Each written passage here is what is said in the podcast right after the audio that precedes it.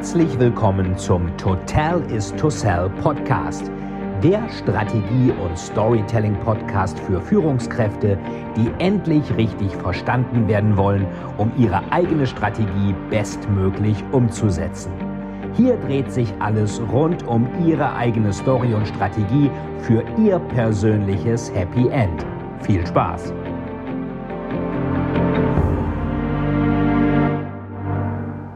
Herzlich willkommen zum Total is to Sell Storytelling Podcast und da zum Storytelling TV.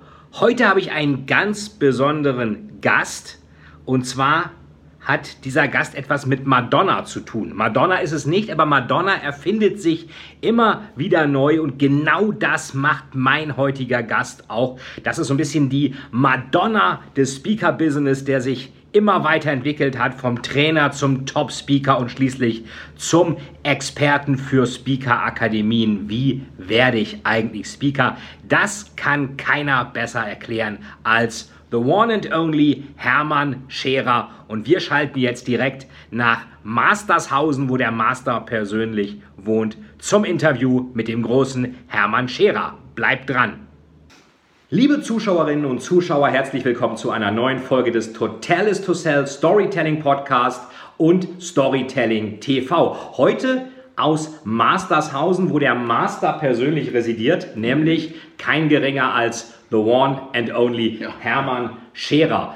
Ich glaube, ich muss nicht viel zu ihm erzählen. Er ist eigentlich einer der Speaker überhaupt, einer der Trainer, aber auch einer der Akademie-Experten zur Weiterentwicklung. Da werden wir auch im Folgenden drüber sprechen. Er hat, glaube ich, jede Bühne schon gesehen und er ist jemand, der wirklich Dinge anpackt, auf den Markt bringt und zu Ende führt. Ich denke, da können wir alle eine Menge von lernen. Hermann, schön, dass wir heute hier die Zeit haben im schönen Mastershausen. Danke, danke, dass du dir die Zeit nimmst und ich sie haben darf. Sehr gerne, für dich immer. Ähm, wir hatten uns ja 2013 zum ersten Mal gesehen. Da hatte mir eine gute Freundin gesagt, ähm, pass mal auf, wenn du, ähm, da habe ich so viel als Trainer gemacht. Trainer ist eigentlich gar nicht so toll, du musst Speaker sein. Ja. Und ähm, da musst du mit dem Hermann Scherer sprechen. Ich glaube, da haben wir mal über LinkedIn Kontakt aufgenommen. Ja. Und ähm, du hast mir auch so ein bisschen die Augen geöffnet, ähm, dass ein Speaker ja eigentlich was ganz anderes macht als ein Trainer. Was würdest du um mal vielleicht für die Zuschauer auch mal ganz klar nochmal ähm, zu definieren, ähm, was macht ein Trainer, was macht ein Speaker und vor allen Dingen einer von beiden verdient ja mehr als der andere. In der Regel ist das ja. so, ja. Tatsächlich, wir, wir, kennen ja diese Geschichte der Trainer, die in der Regel einen ganzen Tag oder mehrere ganze Tage arbeiten zu einem typischen Trainerhonorar. Der liegt laut äh, Deutschen Trainerverband äh, bei ca. 1700 Euro, wenn es dann eh schon halbwegs gut funktioniert, denke ich mal. Und das ist das, was mit Interaktion zu tun hat, mit, mit, mit sehr viel Vorbereitung, mit, mit Eindenken, Einfühlen in die Menschen. Und dann gibt es das Speaking. Das Speaking ist tatsächlich etwas, wo du gebucht wirst, um einen Vortrag zu halten, im Extremfall 20 Minuten, 30 Minuten. 90 Minuten ist schon eine relativ lange ja. Zeit. Ich glaube, der Schnitt dürfte so bei zwischen 45 und 60 Minuten sein. Dieser Vortrag ist in der Regel wenig adaptiert. Du wirst gebucht für deine Story, deine Geschichte, deinen oftmals einen einzigen Speech äh, und er wird tatsächlich äh, wesentlich höher mit, äh, ich würde fast sagen, mit Faktor 5 im besten ja. Fall honoriert und wir erleben interessanterweise, dass es mittlerweile Zehntausende Trainer in Deutschland gibt, aber nach wie vor ganz, ganz wenige Speaker, die auch eine ganz andere, da geht es nicht so sehr um die Entwicklung der Persönlichkeit, es geht wirklich darum, eine Bühne zu bereichern, wenn man das so will. Deswegen, äh, Speaker wird auch deswegen so gut bezahlt, weil ich sage, Wissen wird mit 500 Euro fakturiert. Ja. Gänsehaut mit 10.000. Okay, und ja. du kannst eben ganz häufig einen Fachmann einfliegen lassen, der erzählt dir viel Wissen, der dürfte in der Regel nicht viel faktorieren. Aber ein Mensch, der es versteht, natürlich eine Bühne zu bereichern, Emotionen zu erzeugen, weil er in der Regel von dir gelernt hat, eine gute Story zu erzählen, mhm äh, der verdient natürlich dann auch das Vielfache dessen und kann natürlich auch Menschen und Bühnen bewegen. Und das ist ein Beruf mit extrem hoher Nachfrage und in meinen Augen immer noch extrem geringen Angebot. Es gibt wenig Menschen, die Speaker sind und ich sehe das, ich habe es an mir gesehen, mittlerweile bilde ich Speaker aus. Ich sehe es an dir, du hast wunderbar viel zu erzählen und ich weiß, du bist äh, in drei Tagen in fünf Städten unterwegs, um der Nachfrage noch nicht mal gerecht zu werden, aber zumindest um das zu erfüllen, was du erfüllen kannst. Jetzt könnte man ja sagen, ähm, es gibt doch eigentlich alle Informationen im Internet abrufbar. Yes. Wieso brauche ich denn jetzt noch jemanden, der mir auf der Bühne irgendwas erklärt? Oder, anders gefragt, brauche ich gerade deswegen jemanden, der mir Sachen auf der Bühne in einer Stunde oder einer halben Stunde erklärt? Ja, und darum würde ich was sagen. Also erklären ist die Fragestellung, ist es das überhaupt? Ja. Ähm, weil, tatsächlich Wissen gibt es alles, mhm. mach Wikipedia auf, ja. es ist alles drin. Ähm, Wissen zu komprimieren, wäre schon die erste Geschichte. Wissen aufzubereiten, in einer Stunde einen Überblick mhm. zu geben. Du willst ja auch kein Fachmann werden, du willst dieses Thema vielleicht nicht studieren. Und aber viel entscheidender, wiederum die Gänsehaut zu entwickeln. Ja. Also ich, ich sage immer, zu 49 Prozent bringe ich auch Wissen mit, ja. aber zu 51 Prozent bringe ich äh, Stimmung, Motivation, äh, Ärmel hochkrempeln, äh, bringe Verbundenheit mit. Das, was Stories, das weißt ja. du besser als ja. ich, das, was Stories auslösen können, das bringe ich mit. Und das sind Dinge, die kann ich im Internet und auch in einem Videokurs und so weiter nicht äh, trans transkribierbar machen auf, auf ein, ein Auditorium. Und das geht auch nur live, ja, könnte man Punkt. sagen. Wie, wie eine Live-Erfahrung. Ich glaube, Madonna hat ja auch damals sich an Live Nation beteiligt, weil die gesagt hat, man kann Musik illegal aus dem Internet laden, aber ja. Live-Auftritte schwierig. Right. Live-Erfahrung hacken ist irgendwie, also geht man nicht. kommt nicht rein ohne Karte. Geht, geht. geht nicht. Und, und, es ist wirklich so. Also du kannst es anhören und die Musik ist toll, aber auf den Konzerten fangen die Menschen zu weinen an. Ja. Äh, und das tun sie äh, mit dem Kopfhörer relativ selten. Ja, definitiv. Es sei denn, die Musik ist ganz schlecht, dann aus anderen Ja, okay, okay, klar. Jetzt hattest du ja gesagt, die Tagessätze ändern sich äh, oder unterscheiden sich, was Trainer angeht, was Speaker angeht. Trainer so 1500, doch Berater noch durchaus weniger und ja, Coaches. Ja. Speaker ja durchaus 3, 4, 5.000, 6.000, ja. gibt welche mit 10, gibt auch welche mit 30.000. Das sind, das sind dann diese 2%. Von den 49% Wissen 51% Gänsehaut. Mhm. Wer das hinkriegt, die 51 Prozent zu liefern, der kann auf diese Potenzierung seines Tagessatzes ja eigentlich. Ja, das kann ein Grund sein, die, ja. die, die, äh, die Gänsehaut. Es gibt natürlich noch andere Gründe. Also ich sage mal, als Speaker kommst du organisch gewachsen, in der Regel so auf 10, 15.000, dann ist mal eine Grenze, aber auch da gibt es mittlerweile schon Ausnahmen.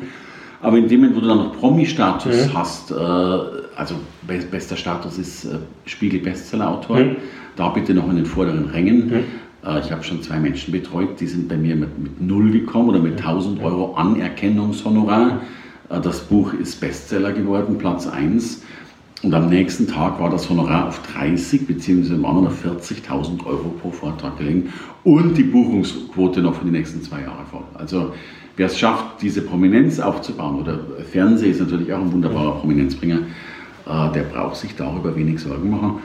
Und die teuerste jemals bezahlte Rede war damals Donald Trump vor seiner Zeit als Präsident der Vereinigten Staaten, hat immerhin für eine Stunde damals schon eine Million Dollar fakturiert. Also ein durchaus netter Stundenlohn. Da kann man sich da mal hochrechnen, wie viel man fürs Atmen oder fürs Husten bekommt. Ne? ja, Selbst ja, das ist dann schon ganz nett. Vielleicht sogar fürs Denken dann demnächst auch. Ja, ja, natürlich. Aber da sprichst du ja auch aus großer Erfahrung. Du hast ja Bill Clinton mal nach Deutschland geholt. Ja. Also eigentlich ein Top-Speaker. Hermann Scherer holt einen anderen Top-Speaker was ja auch, denke ich mal, eine logistische Herausforderung war. Auch vor allen Dingen nicht nur das Honorar an ihn zu zahlen, ich glaube, so ganz billig ist er ja auch nicht gewesen, sondern auch dafür zu sorgen, dass dann die Bude auch voll wird. Ja, also ihn rüberzukriegen ist sehr, sehr leicht, weil ja. das machen alle. Du musst da ja. wirklich viel bezahlen. Ja. Viel war in dem Fall für 45 Minuten 450.000, mhm. also pro Minute 10.000. Okay, ja. Ähm, also auch. da sitzt du schon drin mit Tränen äh, vor, der, vor, vor der Armatur und was hast du da angestellt? Ja, und klar, und dann brauchst du natürlich Leute, die die Halle füllen, damit du den äh, kapitalisieren kannst, sprich das Geld wieder zurückbekommst. Das schaffst du, ich kenne noch keinen, das schaffst du nicht durch diesen Vortrag. Das schaffst du in der Regel nur, so war es jetzt auch bei Barack Obama, wo ich zumindest ein klein bisschen auch mithelfen durfte. Jetzt ähm, war in München? Äh, ja, wo in, in Köln war. In, in Köln, okay. In der Arena. Durfte ich im Hintergrund ein bisschen mitwirken. Du kriegst dieses Geld nur, der übrigens noch teurer ist, du kriegst das Geld nur zurück durch, durch andere Aktion als Zuhörer allein. Diese Aktionen sind in der Regel Fotos. Mhm. Also tatsächlich sind Menschen bereit, für ein Foto äh, unheimlich viel Geld zu bezahlen. Bei uns waren es damals pro Foto und Handshake 3000. Ich glaube, jetzt war es so, dass du 5000 zahlen musstest, um zu zweit mit ihm auf dem Foto zu sein. Also und? das ist schon wert. Aber das ist in meinen Augen der einzige Weg, äh, wie du das direkt mit Teilnehmergeldern zurückbekommst. Also einerseits Eintrittskarten und dann solche ja. Sachen. Und die Fotos bleiben auch, das bekommt der Veranstalter. Bill Clinton muss also sagen, hier, ich stehe für alles zur Verfügung und ihr könnt viele Fotos von mir machen. Äh, Oder gibt es da auch noch irgendwelche? Ja, ja, ja. Also eine ganz klare Regelung. Also zum Beispiel bei Barack Obama sind es 50 Fotos. Ja. Und da darfst du wirklich nur 50 machen. Ja. Und dann steht da auch einer mit einem Klicker drauf. Okay, und ja. Also das ist dann nicht so mit mir erzählen, mal so grob und so weiter. Nee, die sind schon verrückt. Und äh, ich meine, heute ist es digital. Ich weiß noch, wir haben damals noch mit Bill Clinton ganz viele Fotos gemacht, wo du einen Film wechseln musst nach 36. Mhm. Das heißt, äh, da mussten drei Fotografen parallel stehen, weil der auch keine Lust hatte äh, zu warten, bis so ein Fotograf sagt, ich wechsle mal. Ja, ja. Also da geht das alles natürlich wie am Schnürchen äh, hoch durchorganisiert. Jetzt bist du ja, lieber Hermann, jemand, der sich auch gerne neu erfindet. Das sagst du ja auch Speakern. Also allein schon vom Trainer zum Speaker zu werden, was ja vielen Leuten gar nicht so klar ist, wie attraktiv der Speakermarkt ist. Das ist ja erstmal eine Sache, wo ich mich eigentlich auch neu aufstellen muss. Also ich werde praktisch eher gebucht, ich muss nicht mehr selber so viel ja. akquirieren. Ich muss dafür aber auch gewisse Hygienefaktoren erfüllen, meinetwegen vernünftige Webseite, ja. Social Media, Podcast. Ja. Was würdest du sagen, ist die größte Herausforderung? Wenn jetzt jemand sagt, er hat vorher viel Trainings gemacht, möchte jetzt aber ein Speaker werden. Was, was muss der ganz besonders machen? Also die Emotionalisierung hatten wir ja schon. Gibt es noch so ein paar andere Dinge, wo du sagst, das ist ganz wichtig, daran scheitern aber viele? Ja, also ich glaube, äh, es gibt ein paar Punkte. Der erste Punkt ist, die meisten scheitern tatsächlich daran, weil du nicht mehr interagieren kannst. Mhm. So ein Trainer kann ja auch mal eine Lücke im Kopf haben, ja. dann stellt er eine Frage, dann geht es wieder weiter. Genau, Wenn ja. du auf einer Bühne stehst, äh, im besten Fall vor 2000 Leuten mit Scheinwerfern, mhm. dann sind die Scheinwerfer so hell, dass du noch nicht mal jemanden siehst. Du siehst die erste Reihe, ja. Also, also, genau, du siehst also niemanden. Du, du, musst da durchperformen, ja. das muss auch viel schneller gehen. Ja. Der zweite Punkt, so verrückt das klingt, äh, Qualität. Gute Qualität kann ein Hinderungsgrund sein. Mhm weil ich feststelle, du hast sehr heterogene Gruppen als Zuhörer. Mhm. Das heißt, so verrückt das klingt, du musst ein bisschen an der Oberfläche bleiben. Ja. Ein Trainer darf ja mal in die Tiefe gehen, wenn mhm. er mal mit einem in einem Coaching zusammenarbeitet. Ja. Wenn du vor tausend Leuten sprichst und vielleicht alle Hierarchiestrukturen eines Unternehmens drin sind, musst du schon so sprechen und damit den gemeinsamen Nenner finden, der mhm. in der Regel weiter oben statt unten ist, damit dich alle noch verstehen und keiner abtaucht. Das, das ist etwas, was der Fall ist. Und der dritte Punkt ist, die meisten Menschen glauben, wenn sie einen Vortrag halten, dass sie in der zur Verfügung stehenden Zeit noch mehr Wissen reinpacken müssen. Also ja. das sage ich jetzt auch noch dazu. Mhm. Ne? Äh, und dann sind wir wieder beim Fachvortrag und nicht beim Speaking. Und meine These ist, du musst bitte fast 50 Prozent deiner Inhalte rausnehmen, löschen und die anderen 50 Prozent, das sind wir wieder bei dir, äh, durch Storytelling, durch Geschichten, da dass sie eben hängen bleiben, dass, dass sie drin sind, ist nicht die Frage, wie viel du vermittelst, sondern wie, wie wenig dann eben auch hängen bleibt von dem, was du sagst. Äh, und so banale Dinge, Menschen lachen gern. Ja, Humor. Ja, also es darf nett sein, es, ja. darf, es darf mal arrogant sein, es, es, es darf irgendeine Art von Stilelement haben, das was anderes ist, als nur das Wissen zu vermitteln. Das höre ich auch immer, also auch bei, bei äh, Anfragen. Wir wollen auch ein bisschen unterhalten werden. Das ist, glaube ich, eine ganz wichtige Sache, weil ähm, ich glaube, dröge, teilweise ein bisschen langweilige Leute in grauen Anzügen haben die ja selber. Genau, haben die selbst. Also in der Regel, das ist wirklich das, wenn ich gebucht werde, aber im schlimmsten Fall sind da schon zehn Männer im schwarzen Anzug ja. drin äh, und ich bin dann der Elfte, dann, dann soll ich zumindest, ich habe auch dann ja. einen blauen Anzug ja, an immerhin. und dann soll ich zumindest schon mal halbwegs nett sein auch. Ähm, und das ist in meinen Augen eine ganz große Lücke und, und noch viel besser wäre es, wenn es eine Frau wäre. Ja, das wäre nämlich meine nächste Frage. Frauen und Speaker. Also ja. ein, äh, ein Coaching, was ich mache, beziehungsweise Workshops für Unternehmen, ich mache viel für Female Storytelling. Yes. Weil meine Beobachtung ist, dass Frauen aus verschiedenen Gründen sich oft schlechter positionieren als Männer. Einerseits, wir haben die Old Boy Networks, die machen es schon mal schwer. Wir haben Frauen sind nicht so, hauen sie nicht so auf die, nicht so auf ja. die Pauke. Und das dritte ist, Männer haben diese Antennen, von denen Frauen glauben, sie müssten sie haben, weil Frauen sie auch haben, haben sie gar nicht. Also eigentlich muss man bei Männern viel mehr mit dem Holzhammer kommunizieren. Ja, ist so. Ähm, würdest du sagen, dass es eigentlich bei das gleiche Problem haben wir bei weiblichen Speakern oder die dies werden wollen auch, dass wir da eine gewisse Zurückhaltung erfahren, die eigentlich der Markt gar nicht will? Also der Markt sucht händeringend nach Frauen alle Beschwerden, die wir gekriegt haben als Veranstalter, war, hey, schon wieder zehn Männer, warum mhm. ist da keine Frau? Ja. Und du dann als Veranstalter sagen musst, es tut uns wahnsinnig leid, wir haben halt keine. Äh, ja. Ich hätte ja gern mehr. Ähm, ich glaube, es ist natürlich ein biologisches Problem mit, mit Kindern und ja. mit Aufpassen und Co. Daran mhm. können wir wahrscheinlich nur mittelmäßig viel ändern. Aber das zweite Problem ist einfach auch, also ich bin, Frauen sind für mich die besseren Menschen mhm. Äh, und auch die besseren Rednerinnen. Davon bin ich mhm. sehr überzeugt. Aber die Frauen glauben das eben selbst nicht. Und für mich ist schon diese Selbstzweifel, ist bei Frauen zu stark ausgeprägt, um auf ja. die Bühne zu gehen.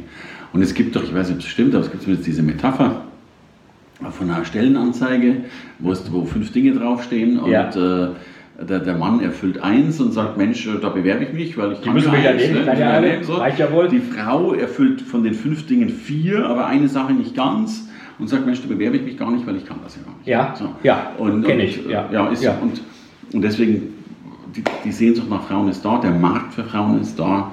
Und, und, und da kommen natürlich auch so Dinge dazu, so blöd das klingt, aber wenn die dann eben keinen schwarzen Anzug haben, vielleicht sogar noch ein Kleid, Mhm. Ja. vielleicht sogar noch ein buntes Kleid, sorry, das ist jetzt zwar sehr oberflächlich, aber dann sind 50 Prozent des Marktes schon erobert.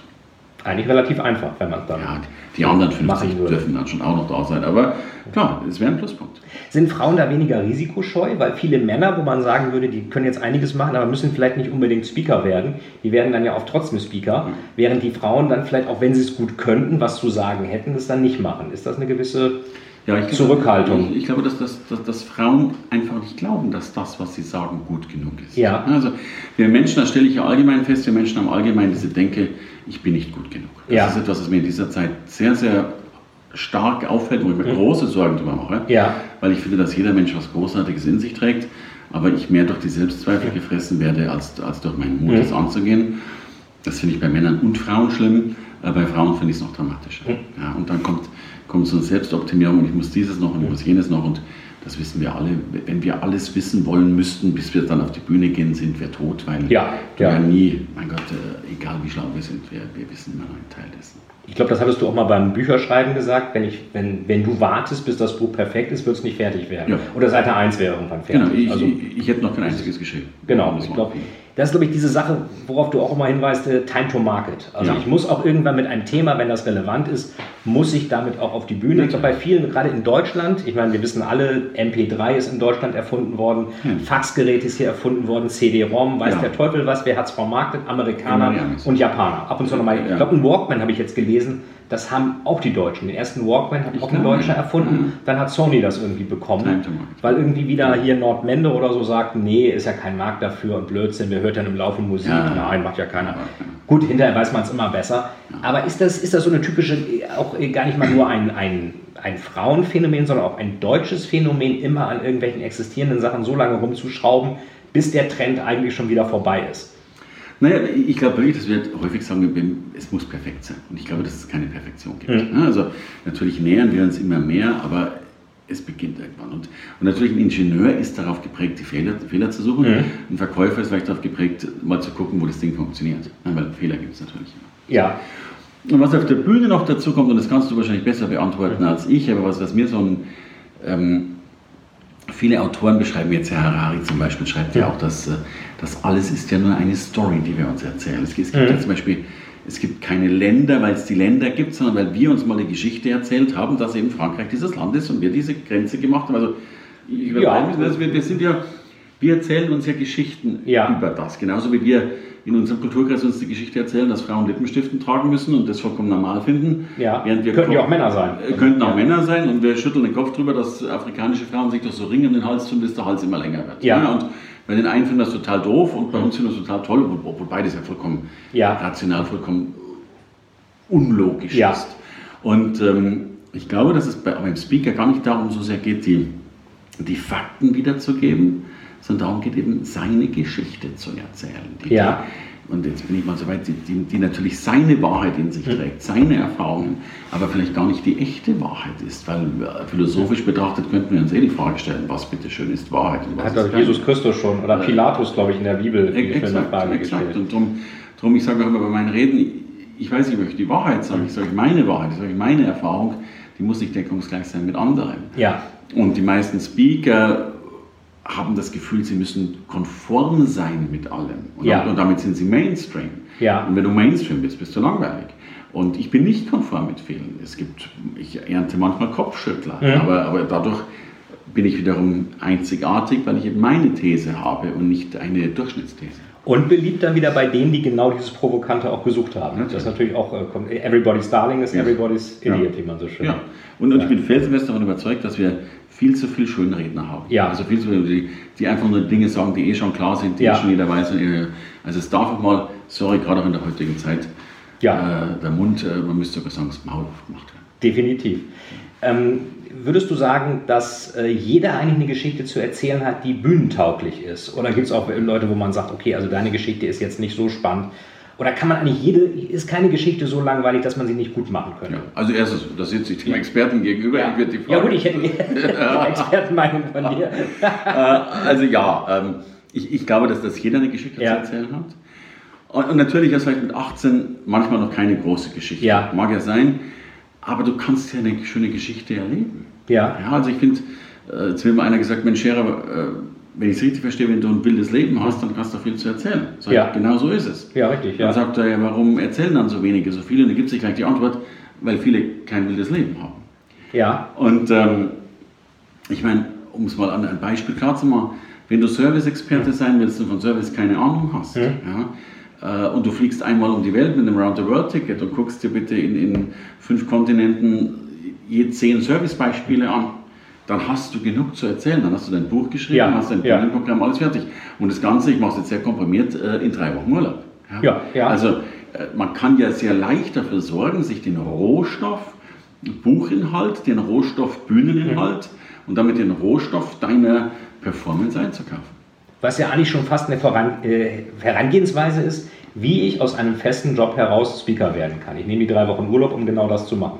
Ja. Und dieser Service. Ja, zum Beispiel. Dann habe ich mein Content, mein Buch, vielleicht noch einen Podcast. Äh, und, und Speaker heißt ja manchmal sogar ein Speaker auf einer Bühne zu sein. Ja. Bühne muss ja keine echte Bühne sein, auch Internet ist eine Bühne. Ja. Ich habe heute ein Beispiel gehört, das war nicht so nett. Da hat ein Paar auf Mallorca geheiratet, also logischerweise ein bisschen teurer, ein bisschen aufwendiger, bis die Location, bis du den Fotografen und so weiter machst. Und dann haben die einfach nach der Hochzeit eine Webseite gestaltet, unsere Erfahrungen, wenn du auf Mallorca heiraten willst. Mhm. Mit einem Videokurs und so weiter, Checklisten, Downloads, tralala, 59 Euro. Also alles so eine Geschichte, 59 Euro ist ein fairer Preis ja, irgendwie. definitiv. Ähm, und haben, und es gibt eben anscheinend sehr, sehr viele Menschen, die zumindest darüber nachdenken, auf Mallorca zu heiraten. Mhm.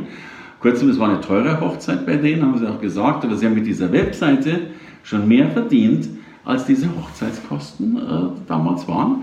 Das heißt, sie haben Plusgeschäft gemacht und haben gleichzeitig anderen Menschen geholfen, ähm, eben auch Geld zu sparen, die, die dort eine, heiraten wollen und haben damit auch eine Bühne erobert, wenn auch eine kleine, durch eine einzige Erfahrung, nämlich im Ausland geheiratet. So. Das ist ja auch das Schöne am Internet eigentlich, dass ja. das ermöglicht, solche Dinge auch zu teilen right. und auch zu monetarisieren. Genau. Und dann machst du eine Silberhochzeiterfahrung und eine Goldhochzeiterfahrung und ich weiß nicht was. Hermann, du bist ja eigentlich so der Meister der, der sich, des sich neu erfindens. Also ich kenne keinen, jedenfalls äh, keinen in meinem näheren Umfeld, also vielleicht noch welche, die irgendwie mal in der Financial Times was drüber gelesen habe, aber keinen, ähm, den ich wirklich auch begegnet bin, der sich so ständig neu positiv erfunden hat. Du hast ja angefangen im Einzelhandel. Ja. Äh, und hast die Schulden deiner Eltern, des elterlichen ja. Unternehmens übernommen. Das waren ein ähm, paar Millionen. Ja, 4,8 Millionen. 4,8 Millionen, fast 5 Millionen. Hast du gesagt, ich übernehme die. So naiv war das ungefähr. Ja. Man mag es nicht wie, glauben. Wie, wie, wie, fühlt man sich denn dann? Also es ist ja erstmal für einige geht ja schon irgendwie die Welt unter, wenn sie dann einmal mit dem Konto minus sind Ende des Monats. Äh, aber fast 5 Millionen ist ja schon ist ja eine Hausnummer. Vor allen Dingen, ich glaube, ich weiß nicht, wie alt du damals warst, das war ja wahrscheinlich zu Beginn deiner... Ich war 30, also ja. schon eigentlich reif genug, um, ja. um sowas nicht zu übernehmen, wenn man es so will. Du natürlich, du, du hast, es ist ja ein bisschen verschwurbelt, weil du hast diese 4,8 nicht direkt auf dem Zettel draufstehen. Also du weißt, dass es wahnsinnig ja. viel ist, aber das ist keine konkrete Zahl, ja. aber es ging schon in die Richtung. Gut, also ich bin panikiert. Also ich bin damals, ich wusste gar nicht, was machen soll. Und, und ich weiß, damals gab es die ersten Computerspiele mit Pensionsenlegen. Ja. Und ich habe tatsächlich zwei Monate, äh nicht zwei, zwei Wochen waren zwei Wochen nichts anderes gemacht als Pensionsen gelegt, weil ich so gelähmt war und mhm. gar nicht mehr wusste, was ich tun sollte. Also dieser Schockstarre. Gut, und dann habe ich zu arbeiten angefangen. Ja, und, und das sind wir beim Neuerfinden. Ähm, mit 5 Millionen Minus darf man sich neu und gut erfinden. Und, und ich mache es natürlich auch gern, weil das Leben sonst langweilig werden ja. könnte. Ich, ich liebe, ich bin auch ein, also ich, ich mache kein Glücksspiel, aber ich wäre ein Spieler. Ich liebe ja. das Spiel, weil ich glaube, dass Marktwirtschaft sowas ist wie Monopoly. Ja. Ähm, auch ziemlich vergleichbar, weil das Geld bei Monopoly kommt dann auch in die Kiste und ist weg. Äh, du kommst nach dem Lebensspiel auch in die Kiste und ja. bist weg. Also ja. so und so in Ordnung. Und insofern liebe ich das, auch Dinge auszuprobieren. Und, und ich stelle eben auch fest, wenn du oben was suchst, ist es leichter als die goldene Mitte. Ne? Bei ja. der goldenen Mitte sind sie alle, darum wundert sich jeder, dass ja. sie verstopft ist. Wie eine Glockenkurve, Normalverteilung. Exakt, ja. exakt. Und Bill Clintons holen war relativ einfach, weil kein anderer auf die Idee gekommen ist. Ne? okay. Dagegen irgendjemand zu holen, an dem noch tausend andere dran sind, mhm. ist oftmals schwieriger. Ja, und du hast ja als Trainer auch angefangen. Ja. Wie, wie kam die Idee, immer vom Einzelhandel zu sagen, ich bin erst 30, jetzt mache ich was auch immer, Positionierungsjenseits vom Mittelmaß, was auch immer, irgendwelche Trainings für Firmen. Äh, war das die erste naheliegende Entscheidung, nach dem Motto, damit kann man dann doch mehr Geld verdienen, um das zu tilgen, als jetzt meinetwegen weiter im Einzelhandel zu arbeiten? Oder wie? Das war schon die zwei, also die erste, die war noch viel schlimmer. Also die BWLer wissen, es gibt den Böhe. Ne? Das ja. ist so dieses Buch, wo ja. alles drinsteht. Und ich werde es nie vergessen, ich war beim Lebensmittelladen gestanden und da kam eine Fleischerei-Fachverkäuferin mhm. auf mich zu und sagte, Herr Scherer, ich habe weibliche Beschwerden, was soll ich tun? Mhm. So, und ich hatte nicht die geringste Ahnung, was ich mit der Frau machen soll, die weibliche Beschwerden ja. hat und bin ins Büro gegangen, habe mein Böhe aufgeschlagen, um zu gucken, was er mit weiblichen Beschwerden macht. So. Hatte keine Ahnung und habe dann tatsächlich als Teilnehmer begonnen, bei Dale Carnegie damals, amerikanische Firma, ähm, zu lernen, wie man mit Menschen umgeht. Okay. So aus dem Lernen bin ich Assistent geworden, dann Trainer, dann sogar Trainerausbilder für Europa und so war ich 14 Jahre lang schon bei Carnegie Trainer und habe dann, und dann kamen die Schulden und dann dachte ich mir, Mensch, 5 Millionen abarbeiten, da wird es als Trainer schon heftig, da musst du viele Tage machen. Welche Möglichkeit hast du, sehr schnell extrem viel Geld zu verdienen, ohne äh, noch was zu investieren? Mhm. So, und da gibt es da nicht recht viele Möglichkeiten. Das war der Speaker, der natürlich auch dann sehr artverwandt am Trainer war. Äh, und so bin ich dann Speaker geworden. Auch okay. ich sage das ganz offen, mit 5 Millionen minus hast du auch Kapitalinteressen äh, bei der Berufswahl. Ja, definitiv. Ja. Aber du musst ja trotzdem auch noch mal eine eigene Website und so trotzdem auch noch investieren, um Speaker zu werden. Also ein bisschen kapitalintensiv ja, war es dann wahrscheinlich. Ja, wobei äh, das ist ja wirklich das, das fast Ungerechte daran, dass du als Speaker mal was brauchst. Eine Website, die ja. kein Geld kostet, ein Briefpapier, über das man heute schon streiten kann, ob es ein Briefpapier braucht und Visitenkarten, die es auch schon nicht mehr braucht. Also, also ich kenne keinen Beruf, wo du so wenig investieren muss, dann. um dann auch so ein, ja. wenn es dann funktioniert, ein solches Millionengeschäft, wir reden hier ja über Zahlen, die unfassbar sind, um so ein Geschäft dann dennoch äh, voranzutreiben.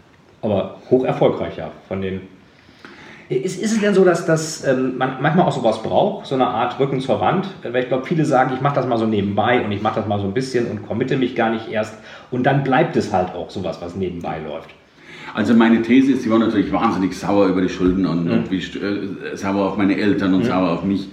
Ähm, erstens war ich natürlich alleine schuld und ich bin total dankbar mittlerweile, dass ich sie hatte, weil, mhm. weil weißt du, wenn du 10.000 Euro mhm. Schulden hast, dann fängst du nicht an groß zu denken. Dann weiß ja. jeder, der so ein bisschen Geld verdient, dass er die 10.000 mhm. Euro schon wieder runterkriegt. Ja. ja. Ähm, aber bei 5 Millionen, da weißt du, Du musst alles in Frage stellen, auch jede Sekunde deines Lebens. Ja. Und, und das hat mich wirklich gelehrt, sehr, sehr groß zu denken. Und ich wäre mit Sicherheit nie da angekommen, wo ich heute stehe, wenn ich die Frage gestellt hätte, wie kriege ich 5 Millionen? Ich wollte ja nicht, ich wollte nicht davon leben oder überleben oder gut leben. Ich wollte relativ schnell 5 Millionen haben, was eine ganz andere Nummer ist. Und das hast du ja auch sehr erfolgreich als Speaker weitergeführt. Du hast jede Bühne in Deutschland und Europa wahrscheinlich ja. bald gesehen und hast jetzt ja eine eigene Akademie für Speaker und auch eine eigene Fernsehsendung, ein eigenes Studio. Ich habe es gerade eben gesehen, also ich bin da völlig ähm, begeistert, was du jetzt wieder auf die Beine gestellt ja, hast. Du warst ein großartiger Gast, das war schön. Nein, tatsächlich, ja, siehst du, also ich, ich habe mit, mit der Rednerei aufgehört, ich hatte keine Vorträge mehr, aber es kamen sehr, sehr viele Menschen auf mich zu, die gesagt haben, Mensch Hermann, wie geht das eigentlich? Und vor allen Dingen gar nicht so sehr, wie geht das Reden lernen, das können sie bei dir wahrscheinlich besser als bei mir, aber wie geht das, wie vermarkte ich mich, mhm. wie werde ich sichtbar und co. Und tatsächlich, es gibt diese Liste der 100 Top-Erfolgstrainer in Deutschland, da habe ich auch eine recht besondere Nummer, aber das ist unwichtig. Äh, viel spannender finde ich, dass mittlerweile 38 dieser 100 bei mir waren. Also ich dürfte wirklich schon vielen helfen, eben diese Top-Liga, und es muss ja gar nicht Olympia sein für jeden, äh, tatsächlich zu erklimmen. Und darum kommen heute ganz viele Menschen zu mir, die sagen, Mensch Hermann, erklär mir, wie werde ich nicht nur als Redner, sondern als Experte eben sichtbar, um eben gekauft zu werden. Weil ich glaube, die Schwierigkeit ist, sich zu verkaufen. Und das Schönste, was du haben kannst, ist, dass du eben ein so sichtbarer Leuchtturm wirst, ja. dass du gekauft wirst. Das, das, erlebst du in großartiger Art und Weise mit der hohen Nachfrage. Ähm, und das ist das, was ich gerne mache, Menschen zu zeigen, wie werde ich ein Leuchtturm meiner Branche. Also kein Push, sondern Pull. Man, praktisch, man zieht das Geschäft. Äh, genau genommen an. Ähm, oft ist es ja so, dass ein Produkt entsteht, weil die Macher des äh, Produkts das früher vermisst haben. Man sagt das iPad, Steve Jobs wurde mal gefragt, wie viel Marktforschung habt ihr dafür gemacht? Da sagte er, so was Blödes wie Marktforschung machen wir nicht, was der Kunde will, entscheiden wir und nicht der Kunde. Und die haben gesagt, wir hätten gerne mal so ein Tablet, Das gab es in ähnlicher Form schon, aber nicht so. Mhm. Ist das vielleicht was, was du damals, weil als du Speaker warst, äh, als du angefangen hast, gab es ja diese ganzen Akademien, es gab keinen Hermann Scherer, der einem das gezeigt hat. Das war ja wahrscheinlich auch so ein bisschen Lernen durch Schmerzen, auch zu erkennen, Redner ist noch um einiges besser als Trainer. Das ist irgendwie viel dankbarer. Da muss man zwar was anderes liefern, aber die Tagessätze sind höher. Die Begeisterung, kurzfristig jedenfalls, ist auch deutlich höher. Absolut. Das, äh das war so. Das war's. Also ich glaube, Kunden darfst du erstmal nicht immer fragen, weil, wie sagt Henry Ford, äh, was hätten sie sich gewünscht? Äh, schnellere Pferde. Ja, ja, genau. ja. Ne? Ähm, ja, aber natürlich, also, also mich hat dann der Weg, denn jetzt kommt die Kehrseite, es war dann doch wesentlich mehr als nur eine Webseite. Du hattest keine Ahnung, wie geht ein Verlag, wie geht ein Ghostwriter, wie geht ein Buch und so weiter und so fort. Und ich habe mir dann Unmengen von Beratern eingekauft und ich habe hab natürlich äh, weit mehr als sechsstellig äh, investiert äh, in, in meine Ausbildung. Und ich musste mir das sehr, sehr mühsam einzeln mhm. zukaufen. Und klar, heute ist das das, was ich bediene. Ich habe ein Goldprogramm, so heißt das. Da, ja. da habe ich, hab ich alles drin. Mein, mein gesamtes Wissen wird da in vier Presse, Tagen vermittelt. Äh, plus ich habe die Verlage drin, Verlage, ich habe die ja. Ghostwriter drin, ich habe die Presse mhm. drin, ich habe TV drin. Äh, ich erzähle nicht nur, wie Podcast geht, wir machen gleich ein. Also, also du kannst heute, das ist das Schöne, darum entwickeln sich ja auch neue Märkte, du kannst heute alles zukaufen, was vorher, ja. äh, oder vereinfacht zukaufen, was früher noch undenkbar war. Also kann ich auch nur empfehlen, das Goldprogramm. Ich habe es selber gemacht. Ich war auf der ersten Reise nach New York auch mit dabei. Ähm, war super, hervorragend, extrem ja, viel gelernt. Es bringt einen extrem weiter und wirklich in kurzer Zeit alles Wichtige, was man ähm, dabei auch braucht. Ähm, du hast mir vorhin noch erzählt, ihr habt da auch Räume, wo man dann einen Podcast aufnimmt, wo man ihn dann produziert. Also wirklich eine Raumlogik, die der Prozesskette eigentlich entspricht. Das ist ja eigentlich auch didaktisch schon fast äh, was Innovatives, was ich so auch teilweise an Business Schools oder Universitäten so noch nicht gesehen habe. Ja. Also ihr setzt ja eigentlich auch Standard, was, was äh, so eine Art, ja, wie kannst fast sagen, Erwachsenenpädagogik angeht. Ja, ich würde also, also danke für die netten Worte, ich würde es Umsetzungspädagogik Ja, oder Umsetzungspädagogik. Weil, weil ich tatsächlich feststelle, ähm, also wir haben früher darüber geredet, wie geht Podcast. Ja. Da habe ich meinen Experten dabei gehabt, dass der erklärt hat, wie geht Podcast. Mhm. Heute haben wir das beide immer noch drin, aber wir machen gleich. Ja, ja. Äh, oder ich rede nicht mehr, wie, wie macht man die besten Fotos, wir machen die Fotos. Ja. Äh, wir reden nicht nur, wie verhältst du dich beim Interview, wir machen ein Interview. Ja. Ich mache meine Übungen nicht mehr, dass ich sage, guck mal, jetzt tun wir so, als wären wir hier von einer Gruppe und halten einen Vortrag. Ja. Wir holen eine Gruppe, die halt auch zumindest 10 Euro dafür bezahlt hat ja. pro Person und machen das echt, ja. echt, echt. Und, und dadurch werden wir Referenzerlebnisse. Also dadurch, die, die Leute tun nicht so, als würden sie was tun, sondern sie tun es in echt.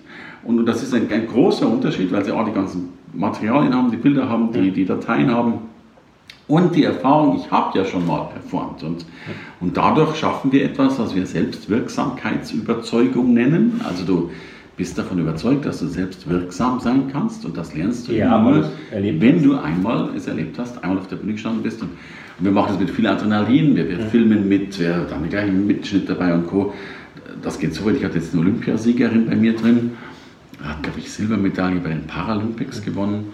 Und dann war sie bei mir im Speaker Slam. Und dann kommt sie und sagt, sie Hermann, ich habe bei dem Speaker Slam mehr Adrenalin gehabt als bei der Olympiade. Dann, dann haben wir ja alles richtig gemacht. Ja. Okay, ähm, das heißt, ihr macht ja eigentlich diese beiden Aspekte, ähm, wo es bei Speakern oft hapert. Time to Market, ja. das klingt ja eigentlich aus, indem die einfach vor Ort das schon machen. Ja. Das zweite ist, ich habe kein Referenzmaterial, keine Videos, keine Erfahrung auf der Bühne, wird Absolut. auch geliefert. Yes. Also eigentlich ist ja wirklich, wenn die, die Leute dann Talent haben, Disziplin haben, wirklich hart zu arbeiten bereit sind, steht ja eigentlich einer Speaker-Karriere dann auch wirklich ernsthaft nichts mehr im Wege, könnte man sagen. Und ich würde sogar noch weitergehen, auch wenn sie kein Talent haben, denn ich habe viel zu viele erlebt, die kein mhm. Talent hatten, aber fleißig waren, mhm. auch dann ist das machbar. Ja. Und, und ich lebe halt heute. Fleiß ist wichtiger als Talent, oder? Disziplin, ja, definitiv. Also ich, ja. ich denke, das ist heute auch, auch schon. Ganz wichtig, ja. Äh, auch in der Wissenschaft ja angekommen. Äh, ich glaube, Talent wird maßlos überschätzt. Ja. Das wissen auch alle. Talent setzt ziemlich oben an, dass mhm. du da vielleicht eben nicht nur Klavierspieler wirst, sondern eben ein Mozart wirst. Aber jeder kann nicht extrem erfolgreich werden, wenn er logischerweise auch den Fleiß hat, das voranzubringen. Ich glaube, Talent wird immer gern von denen genommen, die es dann nicht geschafft haben oder zu faul waren, nach dem Motto, ja, der hat ja Talent, der kann genau. das ja. Und also ich kann das ja nicht. Und, äh, die beste Ausrede der Welt. Ich ja. sage mal, Realismus und Talent, ne? Ist ja, nicht realistisch. Ja, genau. Ja, genau. Sehe ich auch oft bei Managern, die dann irgendwie eine Präsentation halten sollen, das relativ langweilig machen und dann sagen, ja, Steve Jobs, der kann das ja so. Ich bin halt nicht so der Typ. Steve Jobs hat das ja auch geübt bis zum geht nicht mehr. Also das Exakt. ist auch äh, Disziplin. Und, und meine These ist sogar, wenn einer kein Talent hatte, glaube ich, war es Steve Jobs aber hat hart an sich gearbeitet. Ja. Dinge, also der, der, war ja ein, ein Pedant darin, die Dinge voranzubringen. An sich und an den, an ja, den Produkten. Absolut. Wie, letzte Frage, bevor wir zum Ende kommen, lieber Hermann. Wie motivierst du dich, diese ganzen Sachen immer äh, in die Spur zu bringen? Ich habe gesehen, auch deine Studios eben angeguckt, da sind ja auch erstmal Investitionen, die da getätigt werden müssen. Da muss man irgendwie auch sich gucken, wie man das finanziert.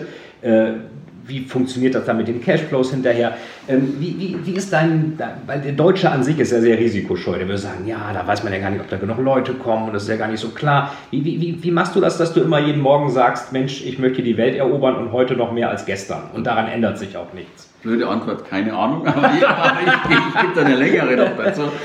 Äh, ich, ich, ich brauche tatsächlich diese mhm. Antwort auf die Frage nicht, mhm. weil mir macht das riesen Spaß. Ja. Viele, viele sagen auch, äh, wo, wo nimmst du deine Kraft her? Sag ja. Ganz einfach, äh, wenn ich müde bin, gehe ich ins Bett. Ja. ja. Also äh, wir sind ja biologisch vollkommen wunderbar getaktet. Ja. Irgendwann, ich werde am Abend müde, mhm. gegen 11 Uhr, 12 Uhr bin ich müde, also ich ins Bett, schlafe, am nächsten Morgen bin ich fit. Mhm. Also insofern alles gut. Und was ich eben nicht tue, wahrscheinlich ist das der Grund, ich habe noch nie einen Businessplan geschrieben, ich habe noch nie einen Plan geschrieben, weil ich Pläne ganz schrecklich finde. Ich lasse mich bis heute noch gerne erdrücken. Und zwar, das gibt die meiste Energie. Also mit, mit dem Fernsehstudio das Gleiche meine Frau sagt, das und das braucht man. Und dann habe ich das gesehen, hat das Fernsehstudio eine Viertelmillion gekostet. Mhm. So. Dann habe ich innerhalb der nächsten Stunde dort angefangen und gesagt, ich brauche jetzt das Fernsehstudio für eine Viertelmillion. So. Dann habe ich die Leute schon gefragt, wie willst du das Geld zurückholen? Äh, wie kriegst du das her? Wie, wie willst du es kapitalisieren? Sag ich, keine Ahnung. Ich habe gar nichts Ahnung davon. Aber sage ich, wenn ich jetzt auf meinem Konto einen Minusstand von 250.000 Euro habe, dann habe ich relativ viel Energie, mir darüber nachzudenken, wie ich das Geld wieder zurückkriege. Und ich kriege das tatsächlich, ich kriege die Energie viel mehr her, wenn ich eben dieses Minus auf dem Konto habe, mhm. als wenn ich am grünen Tisch darüber nachdenken müsste, wie ich jetzt eine Viertelmillion kriege, um das Ding zu kaufen. Ich stürze mich tatsächlich immer erst ins Abenteuer, auch heute noch erst in die, nennen wir es dann Schulden oder, oder in die Investition, äh, um danach sich die Frage zu stellen, wie hole ich es wieder raus. Und deswegen habe ich schnell Time to Market, krieg's auch immer hin, weil ich meine, die Angst ist groß genug, im schlimmsten Fall ruft die Bank an. Ähm, und bei allen anderen, die dann erst mal drei Monate nachdenken und dann auch keine Energie haben, eine Lösung zu entwickeln, die haben nach drei Monaten immer noch nichts und ich habe schon wieder halb rekapitalisiert. Sorry. Da passt am besten eigentlich der Spruch von Franz Kafka, ab einem gewissen Punkt gibt es kein Zurück, das ist der Punkt, der erreicht werden muss. Yes. Und ich glaube, das lebt kein anderer so wie du. Du, und es, in dem Moment, wo du doch als, aus deinem Mutterleib rausgeworfen wirst und dann sagen, jetzt eh kein Punkt zurück mehr. So, jetzt sind wir hier auf der Erde. Jetzt mach was draus. Jetzt mach was draus. So, und mein Gott, was, was, es ist doch so, es kann uns ja gar nichts passieren. Also weißt du, es gibt überall eine Bahnhofsmission, es gibt überall eine Erbsensuppe. Hm.